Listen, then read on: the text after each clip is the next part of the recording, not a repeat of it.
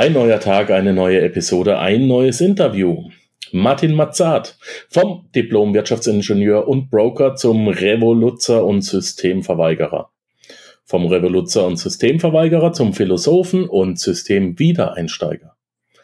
Nach einer Ehrenrunde in der Systemverweigerung in welcher er sich über bessere Geldsysteme Gedanken machte, sich in seinen Vorstellungen von Schenkökonomie verlor, weil er auch das Knüpfen karmischer Knoten umgehen wollte, kehrt Martin Mazzat entschlossen zurück, zurück in das paradoxe Hamsterrad.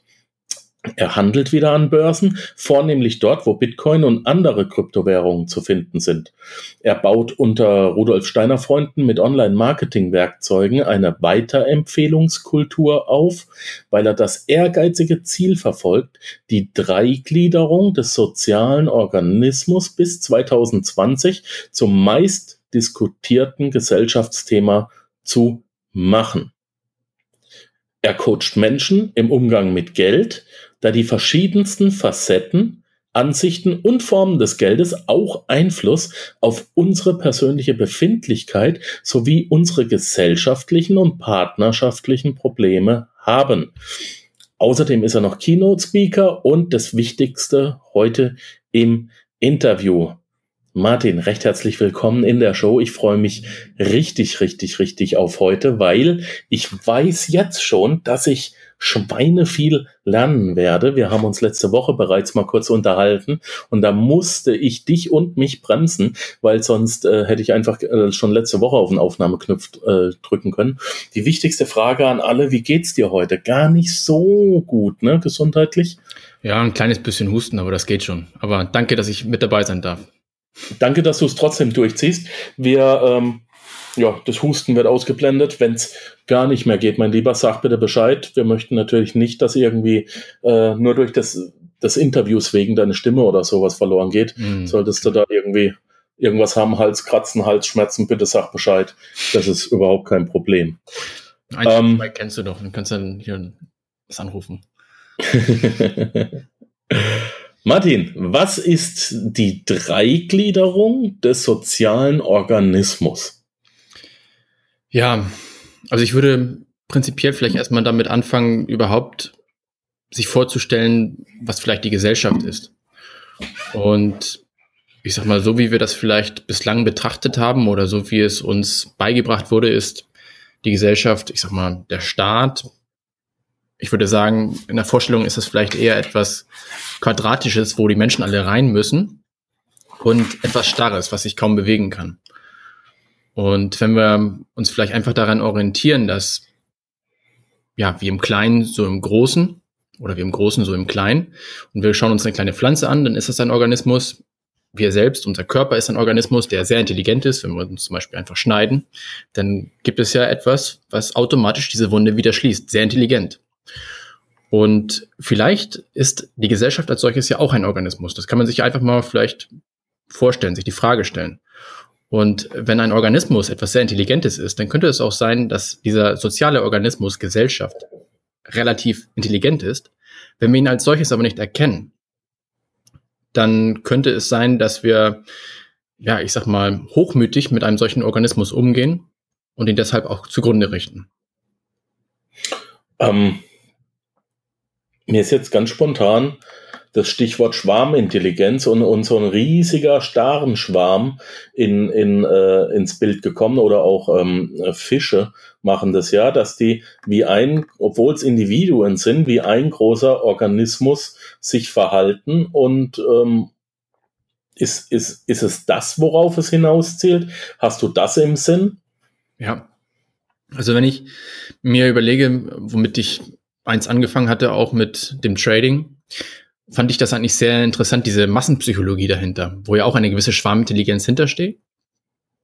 Und genau, wenn dann die, die Menschen, ich meine, wir merken das ja im Moment bei uns auch im Land. Viele Menschen, die, ich sag mal, anfangen, sich ihre eigene Meinung zu bilden und vielleicht nicht unbedingt mit dem konform sind, was jetzt ja die Regierung sagt oder meinetwegen auch die Medien und sie begehren in gewisser Weise auf dann glaube ich, dass innerhalb der Gesellschaft gerade ein paar Prozesse stattfinden.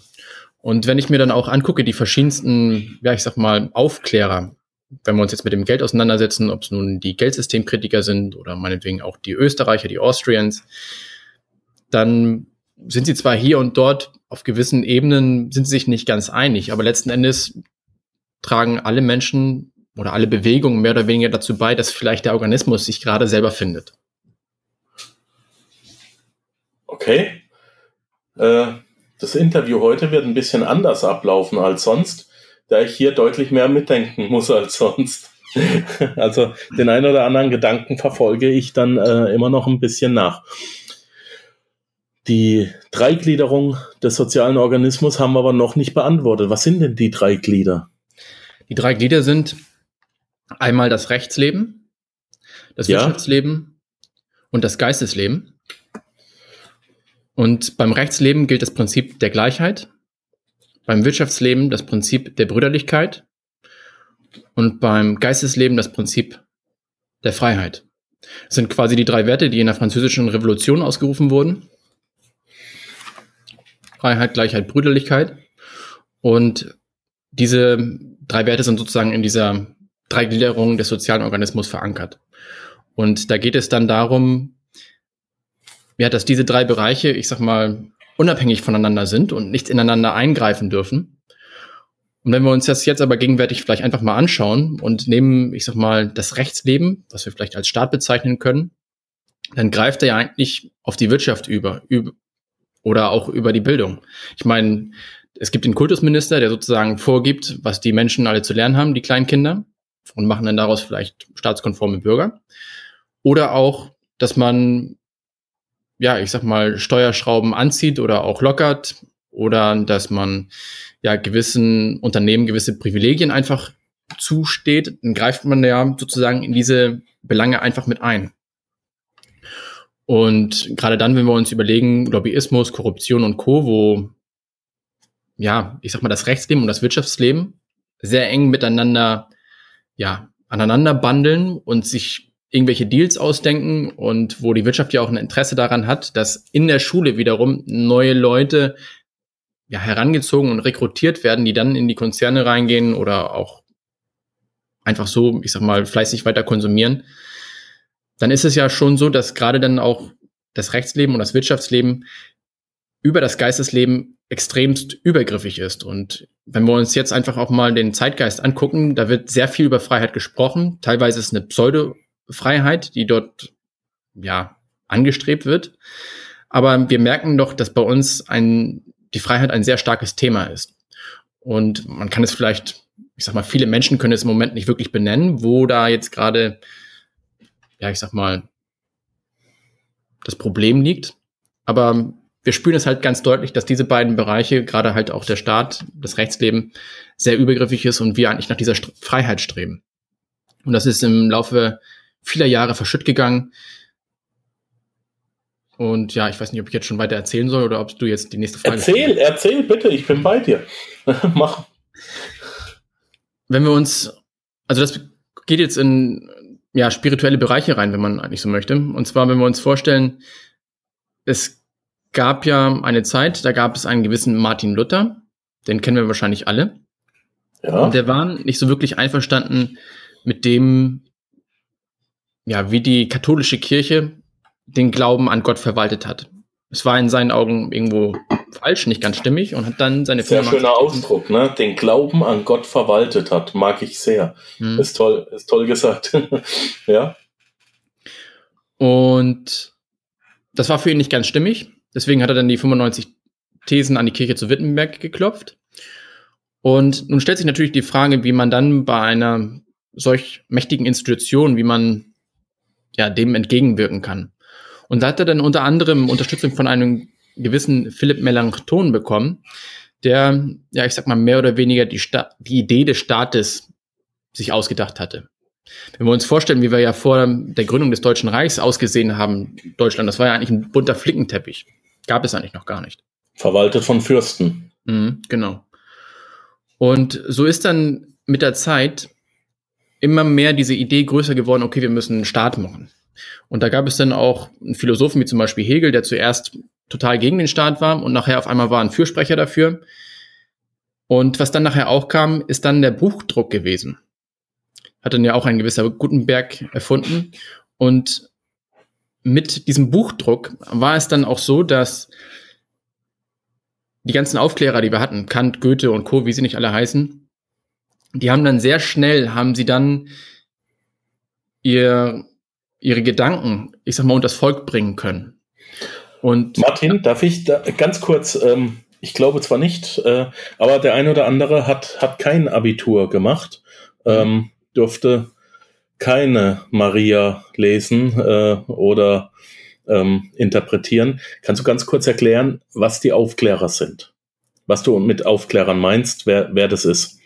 Ja, also es gibt halt diverse Menschen, Philosophen, wie zum Beispiel Kant, die viele Dinge einfach kritisch hinterfragt haben und wo eigentlich das Prinzip der Freiheit, ich sag mal, schon ein wenig tiefergehender erörtert wurde und wo sehr viele neue Gedanken einfach gebracht wurden.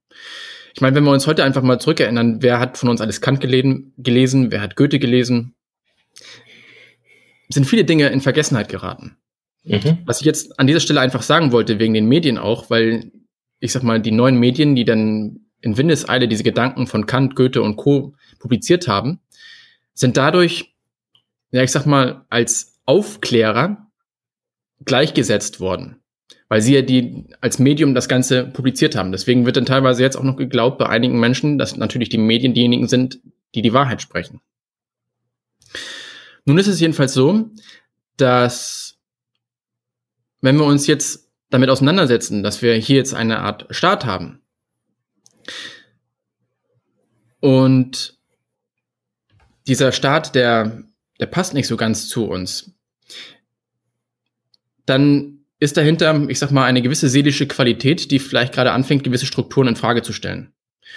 Und das, wo, was wir vielleicht feststellen, ist in diesem Moment, dass wir den Glauben, den einst die Kirche an Gott verwaltet hatte, den falschen Glauben an Gott, dass wir den nicht durch den richtigen Glauben an Gott, wenn wir es mal so nennen möchten, ersetzt haben, den richtigen Glauben an Gott gefunden haben, sondern wir haben ihn durch einen Glauben an die Idee von einem Staat ersetzt. Und dieser Staat wiederum bringt uns dann, weil er jetzt auch gerade in einem, ich sag mal, gewissen Selbsterhaltungstrieb ist, muss er hier und dort die Daumenschrauben ein kleines bisschen enger anziehen. Und das wiederum, ja, wenn man jetzt im Großen und Ganzen guckt, hatte vielleicht auch irgendwo seinen Sinn, nämlich, dass wir über gewisse Dinge einfach drüber nachdenken, vielleicht auch neu wieder über das Prinzip Freiheit, dass wir vielleicht auch in unserer Melancholie und Depression, dass wir da uns vielleicht auch irgendwann mal selber spüren und selbst erkennen, worum es hier eigentlich wirklich geht. Aber letztlich, um jetzt nochmal kurz auf die Dreigliederung des sozialen Organismus zurückzukommen, hat Rudolf Steiner auch gesagt, dass wir 1871, also bei der Gründung des Deutschen Reichs, den spirituellen Kehlkopfschnitt an uns selbst vollzogen haben. Nämlich wir hätten damals schon die Gelegenheit und eigentlich auch die Aufgabe gehabt, die Dreigliederung, Dreigliederung des sozialen Organismus in die Welt zu tragen, weil ich sag mal, dieses klassische starre Staatssystem wird sich im Laufe der Zeit verändern müssen.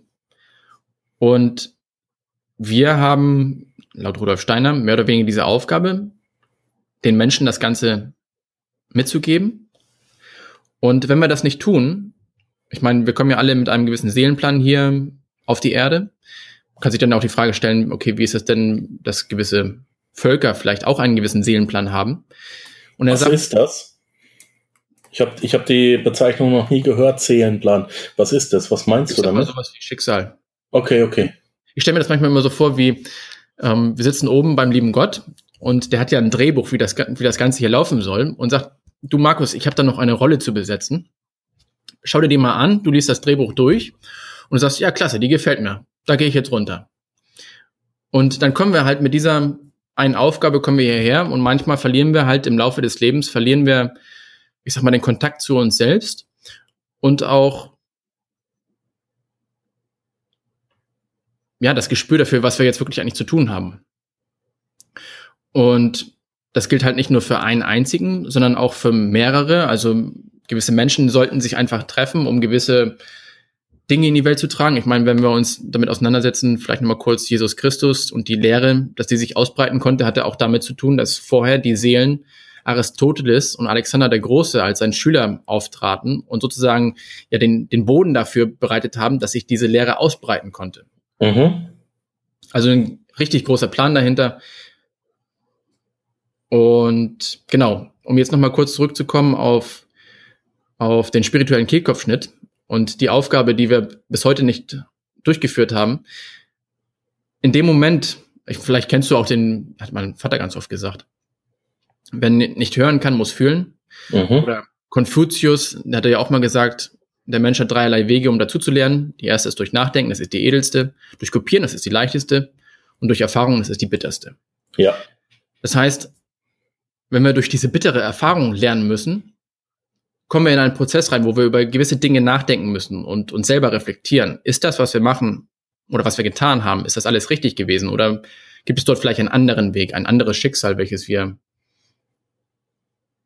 ja, welchem wir nachzugehen haben.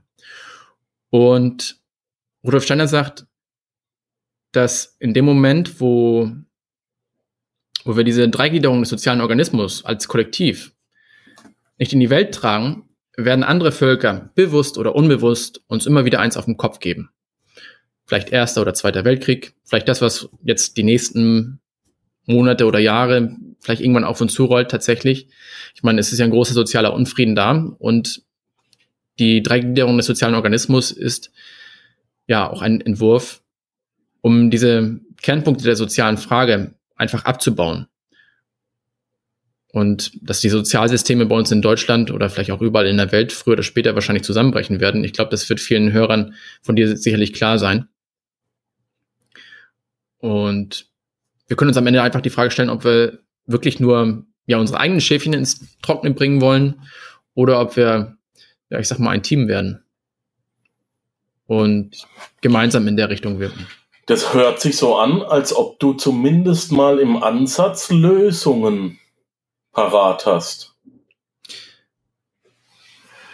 Ja, also ich habe mich schon auf vielen Gebieten des Geldes ausprobiert, als ich 2012 ja für mich entschieden hatte, ich möchte aus diesem System aussteigen, ich mache was eigenes, dann hatte ich mich ja damit ausprobiert, Regionalgelder zu entwerfen.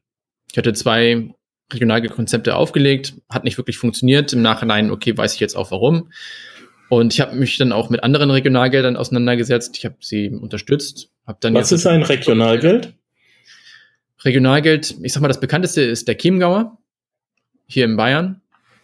Und das funktioniert ungefähr so, du hast, ich sag mal, 100 Taler, hast du bei dir auf der hohen Kante und wenn du diese 100 Taler, ich sag mal, nach einem Monat ausgegeben hast, dann greift eine gewisse Umlaufgebühr.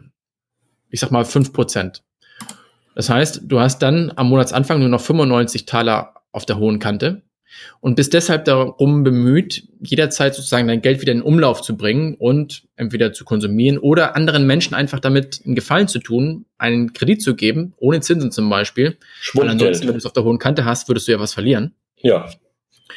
Und damit verbunden ist eigentlich die Idee, dass die Menschen das Geld nicht mehr auf der hohen Kante haben und horten. Denn in dem Moment, wo wir uns vorstellen, dass das Geld sich nur an einer gewissen Stelle akkumuliert, ich sag mal jetzt bei den ganz reichen Menschen, die ja immer mehr in der Welt besitzen und die anderen ganz wenig haben, können wir vielleicht nochmal kurz die Analogie zu unserem Organismus herholen. Nämlich in dem Moment, wo wir vielleicht ungesund leben, dann gibt es ja auch immer mal wieder einen gewissen Blutstau an gewissen Punkten. Es verklumpt das Blut. Und dann erleiden wir einen Infarkt, einen Herzinfarkt. Und wenn dann das Geld auch nur an einer gewissen Stelle verklumpt, können wir uns natürlich die Frage stellen, ob vielleicht der, die Gesellschaft, der soziale Organismus auch einen gewissen Infarkt erleidet. Ich mag das. ähm, dieses, dieses Regionalgeld ist ähm, das moderne Pendant zum Wörgeler Schwundgeld, richtig? Richtig. Genau, habe hab ich mal eine Podcast-Episode drüber gemacht, wer es noch nicht gehört hat. Eine kurze Erklärung. Ähm, das war zu Zeiten der Weimarer Republik. Wörgl ist eine ganz kleine Stadt in, in Österreich und der damalige Bürgermeister hat eben festgestellt, dass es unheimlich, unheimlich viel Arbeit gibt, also Aufgaben, die zu erledigen sind, dass es gleichzeitig unheimlich viele Menschen gibt, die diese Aufgaben erledigen könnten, es aber nicht tun, dass sie ähm, in das Tauschmittel Geld kein Vertrauen haben. Wir erinnern uns, Geld, so wie wir es heute in der Tasche haben, Geld ist ein Gutschein für geleistete Energie, Klammer auf, Waren oder Dienstleistungen, Klammer zu, dessen Wert auf Vertrauen basiert. Zum damaligen Zeitpunkt, ne, Hyperinflation, war dieses Vertrauen nicht da und der Bürgermeister ist damals hingegangen und hat ein Wörgeler Notgeld erfunden. Das Besondere war, dass jeden Monat am Ende des Monats eben, wie es Martin gerade erklärt hat, auf die Rückseite, damit das, also äh, kurzes Beispiel, am, am, im Januar wurde es, äh, wurden zehn Schilling rausgegeben, äh, Schilling und Rappen waren es damals, glaube ich, und dann musstest du am 1. Februar eine, eine Briefmarke im Wert von einem Rappen hinten draufkleben. Ja, ich glaube, ein Prozent ich glaube, das war ein, ein Prozent war das, ja. Ein Prozent musstest du entwerten. Das heißt, nach zwölf Monaten war im Prinzip, äh, waren die zehn Schilling zwölf Prozent weniger wert. Und das hat natürlich die Umlaufgeschwindigkeit des Geldes massivst erhöht, da dann selbst der Blöste kapiert hat, äh, im, dass, dass ich diesen Gutschein in reale Werte schnellstmöglich wieder umtausche. Und das hat dieser Wirtschaft damals regional, deswegen auch deine Bezeichnung Regionalgeld, einen dermaßen Wirtschaftsaufschwung gebracht, dass sich das massivst ausgeweitet hat und dass dann auch der österreichische Staat recht schnell eingegriffen hat und es unterbunden hat. So geht's aber nicht, mein Lieber. Du kannst ja nicht einfach die Wirtschaft ankurbeln. Mhm. ja. Das ist ein Szenario, was wir im Großen auch zu Zeiten der Hanse hatten. Da gab es Praktiaten und da sind die ganzen Städte sind dort auch entstanden. Und deswegen konnte die Hanse auch erst erblühen, weil wir dieses, diese Art von Geldsystem hatten. Okay. Ähm, gehört, gehört da auch äh, der Tulpenhandel damals aus, aus Amsterdam mit dazu? Nee, ne? Da habe ich jetzt nicht geguckt, ob da jetzt ähm, noch eine Querverbindung da ist. Das kann ich dir jetzt so nicht sagen. Wäre jetzt interessant gewesen. Okay, lass uns, lass uns weitermachen. Du hast, äh, du hast ja gesagt, du hast äh, die verschiedensten äh, Facetten, Ansichten ähm, ähm, zum Thema Geld. Was mhm. machen wir deines Erachtens nach gerade falsch? Also gut, das habe ich sicherlich auch hundertfach bereits diskutiert. Aber was können wir besser machen? Warum wäre, wäre Regionalgeld, ich finde das Thema Regionalgeld wahnsinnig spannend. Ein sich selbst entwertendes Geld. Ich finde mhm. das wahnsinnig spannend, aber es würde uns mehr oder weniger ähm, ja, es würde uns wieder in, in das Gold und in das Silber treiben. Es würde uns ähm, in die Aktien treiben. Es würde uns auch wie schrecklich in die Immobilien treiben, oder nicht? Entschuldigung. Alles gut. Ja, diese Gefahr ist durchaus da. Ich finde es als, ich sag mal, Gedankenexperiment insofern aber sehr interessant, weil es für mich teilweise einen Aufschluss darüber gab, wie wir über Geld denken und wie materialistisch vielleicht wir teilweise sind. Ich meine, wir brauchen jetzt nicht darüber reden, dass wir in einer Zeit leben, in welcher, ich sag mal, das Geldverdienen notwendig ist und wo wir, ich sag mal, auch in dieser Zeitqualität, ja, ich sag mal, diese, dieses materialistische Denken einfach zu transformieren haben.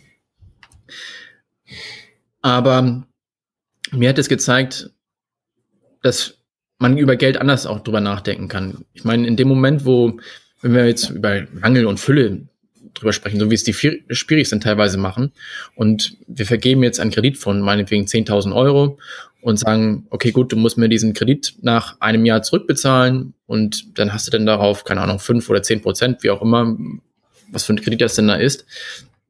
Aber du möchtest Zinsen dafür haben dann bist du da ja in einem gewissen, na, wie soll ich sagen, Mangelbewusstsein, weil du ja vielleicht dieses Geld nicht zurückbekommen könntest, diesen Risikoaufschlag mit dabei hast. Mhm. Und dann gibt es wiederum andere Menschen, die sagen, okay, gut, wenn du 10.000 Euro haben möchtest, dann gebe ich sie dir und du gibst sie mir zinslos nach einem Jahr wieder zurück. Das ist meistens auch so im Kreise der Familie. Also du musst diesen Menschen schon wirklich kennen. Und einige sind natürlich dann auch so frei und sagen, okay, gut, du hast die 10.000 Euro, die kannst du geschenkt bekommen. Und ich bin ja in diesem Bewusstsein, in dem Moment, wo ich Geld weggebe, fließt automatisch Geld wieder zu mir zurück.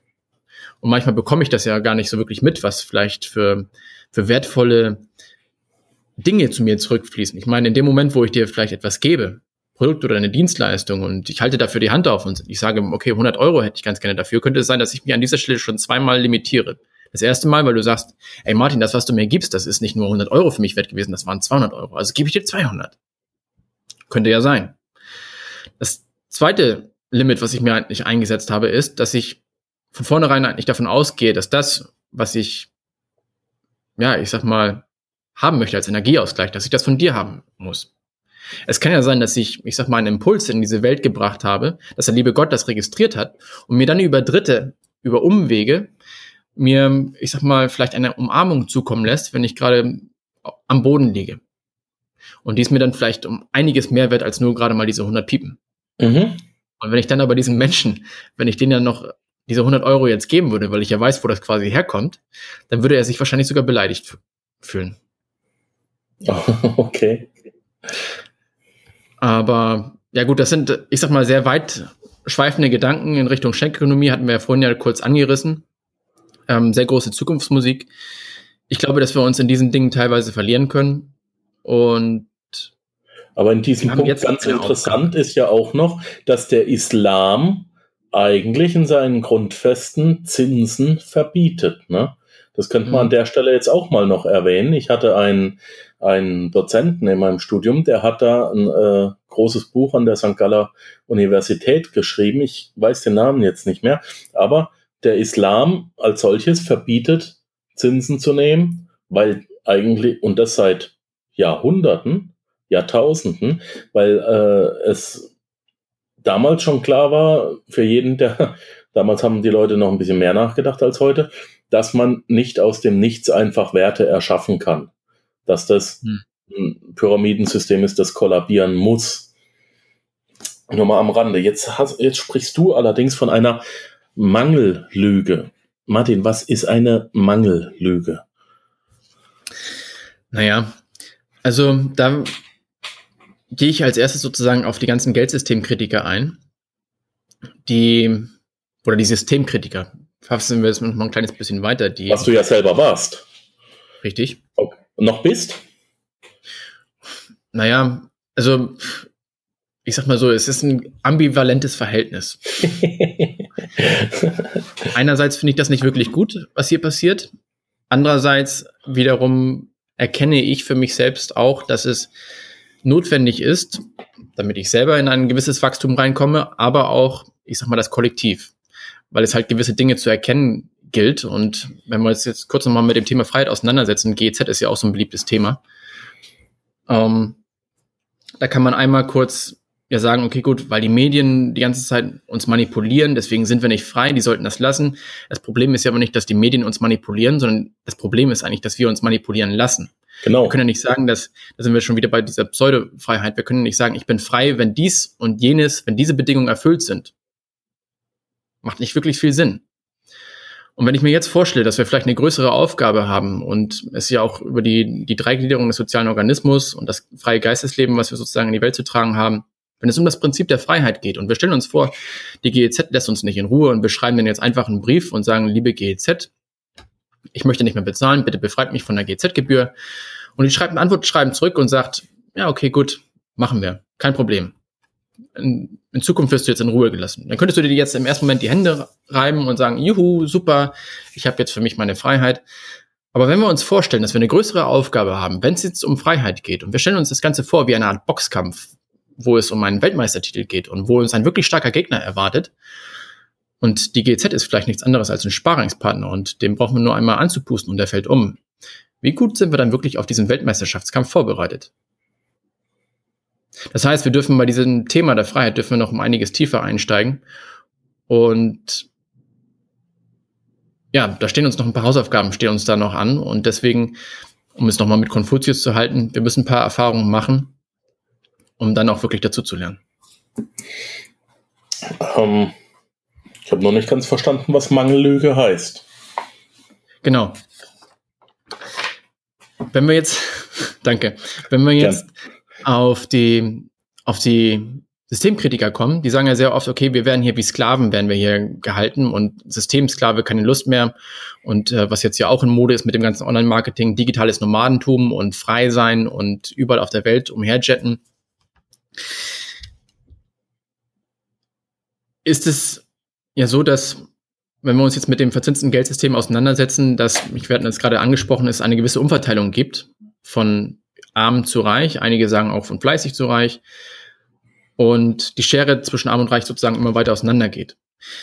Du selbst hattest im Vorgespräch letzte Woche ja gesagt, du hast mal vorher mal immer gepokert und ich habe auch eigentlich ganz gerne gepokert. Ich mache das ja. eigentlich ganz gerne. Und da gab es immer einen Spruch, das Geld ist ja nicht weg, das ist nur woanders. Genau.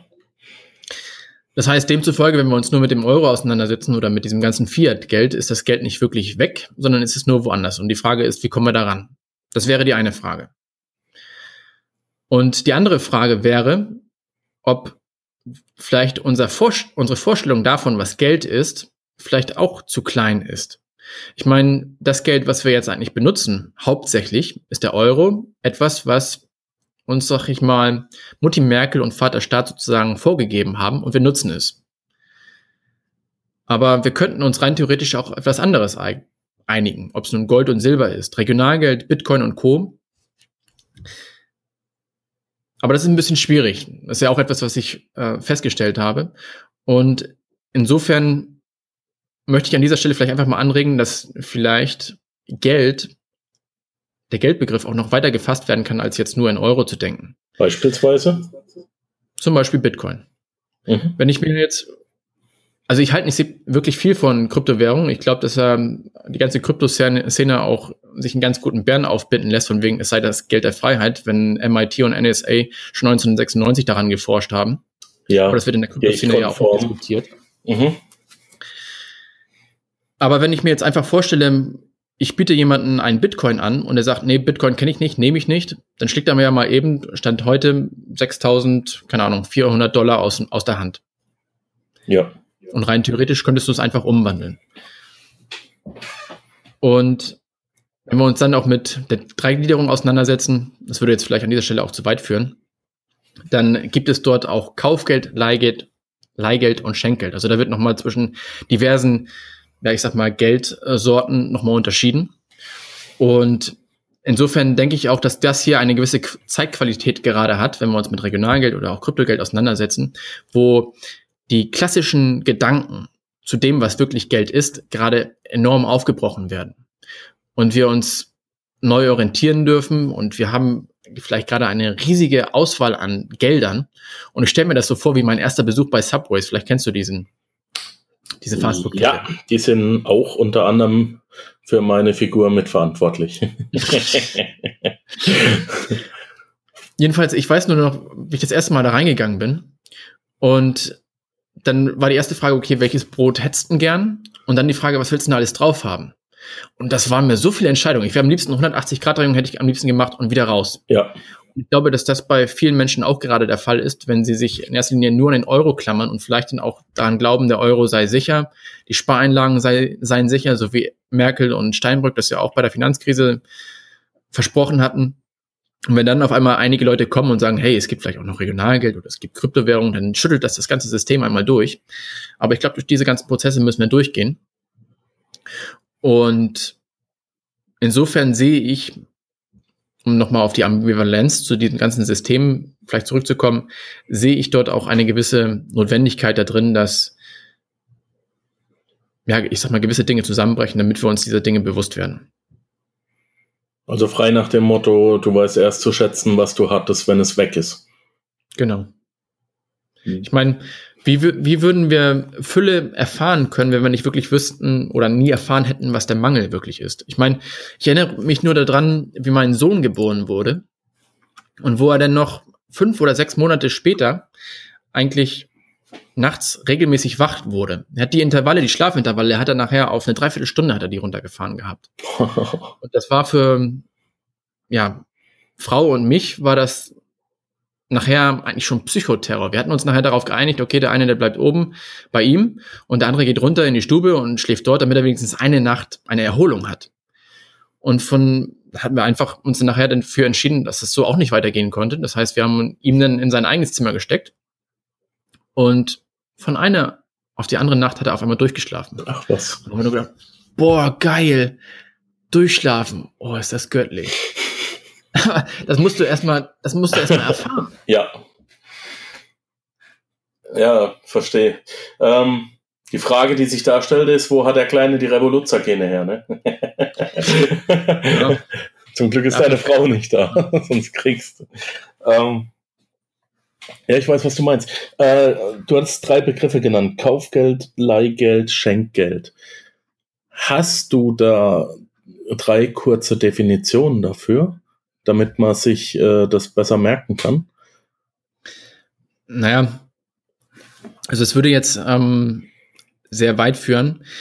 Aber ich sag mal, das, was wir teilweise in diesem, ich sag mal, Geistesleben sehen, was Kunst und Bildung ist, und man sieht vielleicht auch bei vielen Künstlern, dass sie drauf sind, ich sag mal, sie haben vielleicht noch die, die klassische Vorstellung davon vom Staat und dass sie vielleicht hier und dort unterstützt werden sollen, aber letzten Endes geht es beim Schenkel sozusagen darum, das Geistesleben nachher zu unterstützen. Wir sehen nachher auch bei vielen, ich sag mal, YouTubern teilweise, die ja auch die alternativen Medien stellen, die sagen auch, okay, wenn du meinen Kanal unterstützen möchtest, dann spende hier.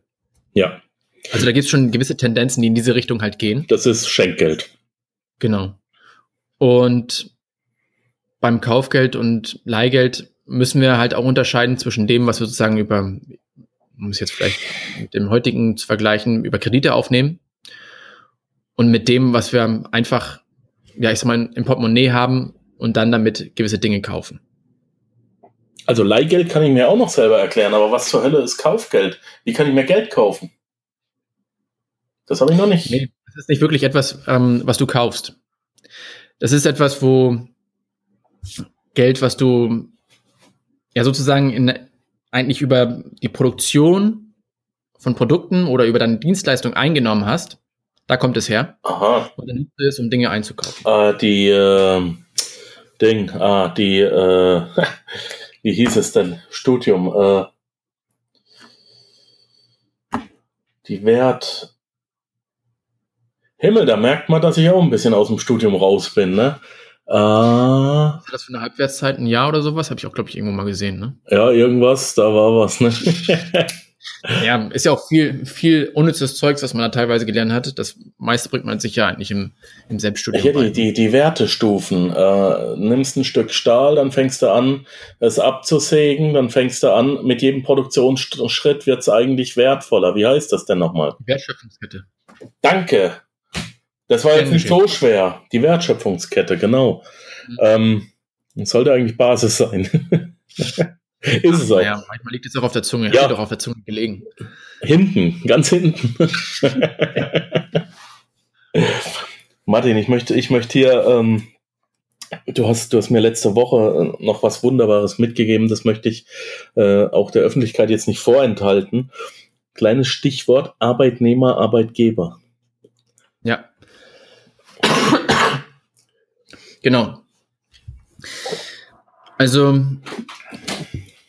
wenn wir uns mit Manipulation auseinandersetzen oder Kontrolle, dann kann man ja, einerseits vielleicht die Medien dann irgendwo für diese Dinge verurteilen, aber ich glaube, dass hinter der, der Begriffsverwendung Arbeitgeber und Arbeitnehmer auch noch eine ganz andere Manipulation oder Kontrolle zumindest unbewusst steckt.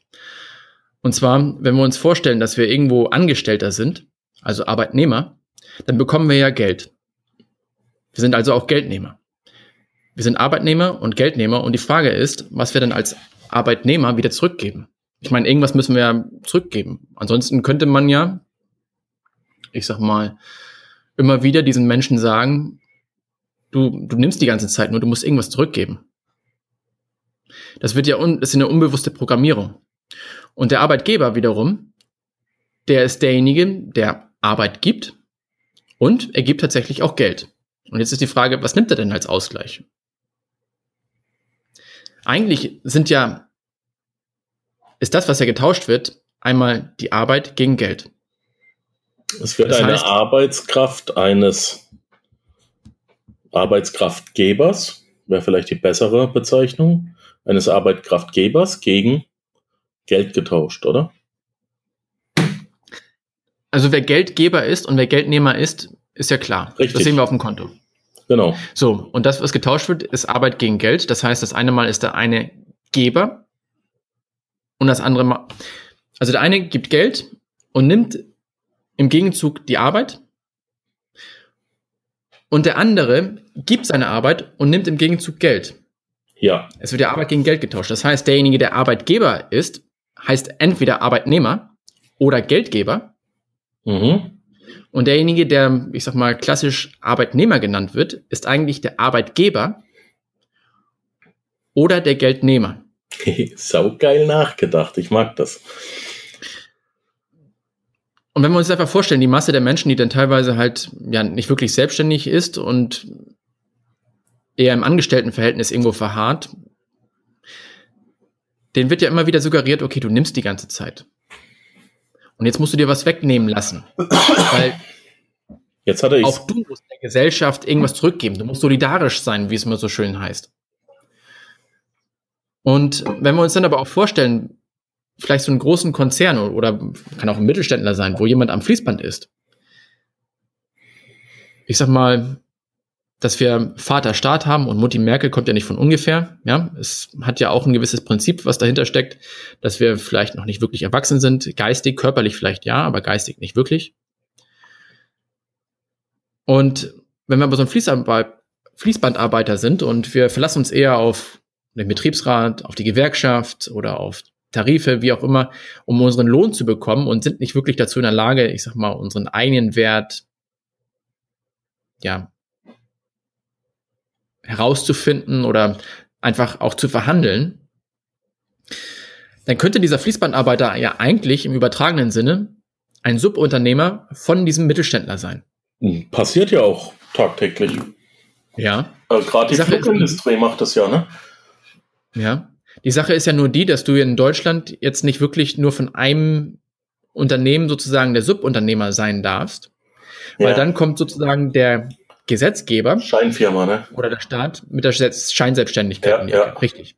Das heißt, da wird sozusagen auch gewisse Hürden werden einem dort in den Weg äh, gestellt, die es verhindern sollen, dass die Menschen selbstständig werden auf der unternehmerischen Ebene. Und da können wir uns jetzt auch wieder mit dem Thema Freiheit auseinandersetzen, dass diese Hürde, dass es die vielleicht einfach zu überwinden gilt, um dann wirklich in die Freiheit zu kommen. In welcher Freiheit? Definierst du Freiheit anders, als es andere Menschen tun? Weil du hast es ja vorhin auch in Frage gestellt. Ich persönlich habe jetzt vor kurzem äh, was ziemlich Interessantes gelernt.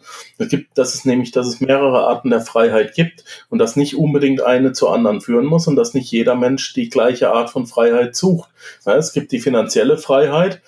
Ich habe relativ lange daraus geschlossen, dass daraus die räumliche und die zeitliche Freiheit resultiert, was aber nicht notgedrungen sein muss. Du kannst ja auch eine zeitliche Freiheit anstreben, ohne eine finanzielle Freiheit zu brauchen oder, oder, oder haben zu wollen. Wie definierst du die Freiheiten und was gilt es dabei zu beachten?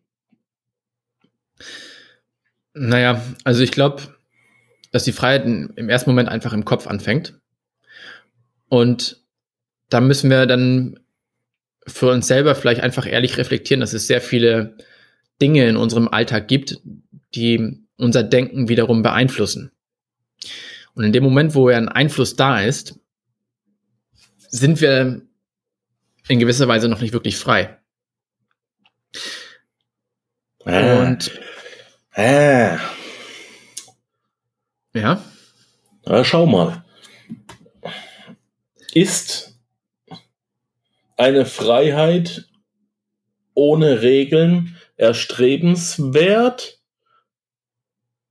Äh, äh, Regeln grenzen ein, richtig?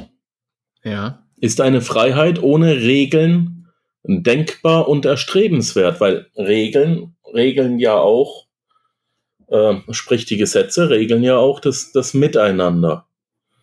Mhm. Also ich glaube, dass ein gewisses Regelwerk zunächst einmal, weil wir vom Bewusstsein einfach noch nicht so weit sind, erstmal gut sind, um, ich sag mal, gewisse Normen zu lernen, wie wir vielleicht umzugehen haben. Mein Hund will auch mal auf dem Podcast. Moment, kleine Sekunde.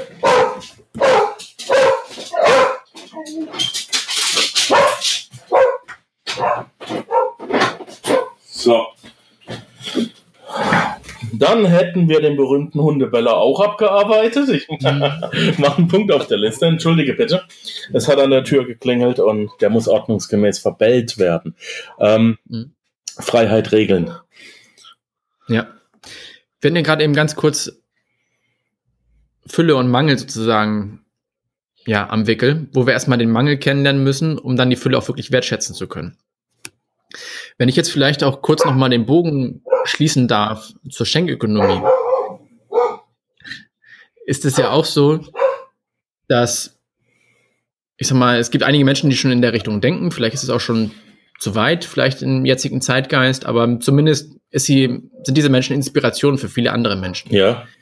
Und wenn wir über eine Art Schenkökonomie drüber nachdenken, dann heißt es ja, dass, ich sag mal, sehr viele Menschen ein gewisses ja, Bewusstsein fürs Schenken haben und sie sich in gewisser Weise miteinander verbunden fühlen. Wir sind ja alle eins, also so, so ein bisschen schon fast dieser Tenor, der bei vielen schwierigsten da ist, die mir aber teilweise einfach schon zu abgehoben sind.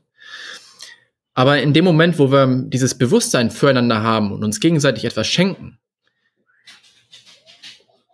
brauchen wir da überhaupt noch irgendjemanden, der uns vorschreibt, was wir zu tun und zu lassen haben? Also sowas wie einen Staat. Ja, immer. Also, nochmal, nochmal die Frage bitte. Wenn hm. wir. Wiederholst du es nochmal? Wenn wir. Wenn wir ein Bewusstsein füreinander haben wenn wir ein und die Dinge Bewusstsein füreinander haben.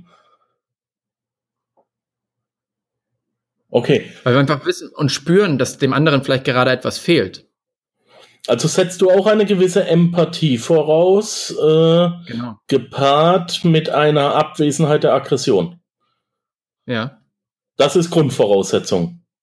Mhm. Empathie und Abwesenheit von Aggression, weil, weil die beiden. Vielleicht bei der Aggression würde ich mir jetzt nicht, wäre ich mir jetzt nicht ganz so sicher, weil Aggregare ja auch voranschreiten heißt. Das heißt, wir kommen in gewisser Weise ins, ins Handeln, ins Tun. Insofern ich glaube, dass man, ich sag mal, das Lamm und den Tiger in sich, dass man die beiden Dinge ja miteinander gut vereinen darf. Mhm. Man muss lernen, wie man mit, diesen, mit dieser Polarität sozusagen umgeht, mit dieser Dualität auch. Und wenn man dann nur, ich sag mal, ins eine Extrem tendiert, dann wird man feststellen, dass man nicht wirklich ausgeglichen ist. Und ich sag mal, bleiben wir vielleicht, um es hier an dieser Stelle einfach bei der Empathie füreinander, mhm. dass wir einfach das Gefühl füreinander haben, dem einen, dem fehlt was. Und ja, das Kollektiv hat sich vom Bewusstsein halt einfach so weit entwickelt, dass wir das mit dem Schenken machen können. Vielleicht kommen dann auch diese Karma-Gedanken dann teilweise noch mit da rein, okay, ich tue ihm dann was Gutes und äh, im nächsten Leben wäre das dann auch super für mich, bla, blub. Aber wenn wir dann einfach einander die Dinge geben, weil sie in Hülle und Fülle in dieser Welt einfach vorhanden sind, und jeder gibt mir ja selber auch, warum sollte ich dann auf einmal anfangen, was zu nehmen? Stellt sich für mich einfach die Frage, okay, wo bleibt denn da der Staat? Warum muss der uns noch vorschreiben, wie wir miteinander umzugehen haben, wenn wir das automatisch schon in uns haben? Ja. Das ist sehr große Zukunftsmusik. Also da sind wir in den nächsten 10, 20 Jahren bestimmt noch nicht. ähm, ich denke auch, dass es da noch ein paar genetische Veränderungen am Menschen bedarf. Ähm, und zwar nicht in der Richtung, die wir künstlich herbeiführen. Ähm, da müssen wir alle noch ein bisschen mehr Weisheit erlangen. Und zwar mhm. global. Ähm, ich bin fasziniert von dir, mein Freund. Ich mag das sehr. Du bringst mich äh, ins Denken und auch ins, ins Nachdenken, auch auf andere Ebenen. Ich bin äh, kein Mensch, der nicht nachdenkt. Aber wenn ich niemanden habe, der mich auch mal in andere Richtungen führt, dann denke ich halt immer nur linear. Und das hast du heute wunderbar unterbrochen und dafür danke ich dir, denn ich mag das sehr und schätze das sehr. Ähm, ich habe das auch im, im, Studium gehabt. Ich hatte äh, ein, zwei Kommilitonen. Wir haben immer als erste eine Lösung für ein Problem gefunden. Und das Schöne war, alle drei eine andere, aber komplett richtig. Und wenn wir drei mhm. dann eine Gruppenarbeit gemacht haben, dann war das durchaus beeindruckend. durchaus beeindruckend und äh, das habe ich auch damals sehr genossen. Wenn man mehr von dir haben will, ähm, panzerknacker-podcast.com slash Geldmangellüge einfach mal eintippen und zwar mit einem Ü, nicht mit einem UE, panzerknacker-podcast.com slash Geldmangellüge. Da kann man sich wunderbar mit dir verbinden. Da gibt's deutlich mehr von dir. Du trittst auch auf. Du bist Keynote-Speaker international. Äh, das hast du jetzt nicht alles nur für den Panzerknacker erfunden, obwohl es schön wäre. Ähm, ich hoffe, dass wir uns bald mal im echten Leben sehen. Ich werde dich auf jeden Fall verfolgen. Und es gibt bei dir sehr, sehr viel zu lernen und sehr viel zum Nachdenken. Und das finde ich gut, weil du machst es auf eine sehr entspannte und unaggressive Art und Weise, im Gegensatz zu manch anderem. Ähm, habe jetzt niemand speziellen im Blick, aber im Allgemeinen wird ja über das Thema Geld und ähm, wenn, wenn es sich denn jemand äh, anmaßt, darüber zu philosophieren, wird es dann doch recht aggressiv getan. Du machst es sehr entspannt und auch äh, weise. Ich finde es sehr toll. Ja, danke. Danke, mein lieber Martin. Schön, dass du da warst. Panzerknacker-podcast.com slash Geldmangellüge. Einfach mal draufgehen und schauen, was passiert.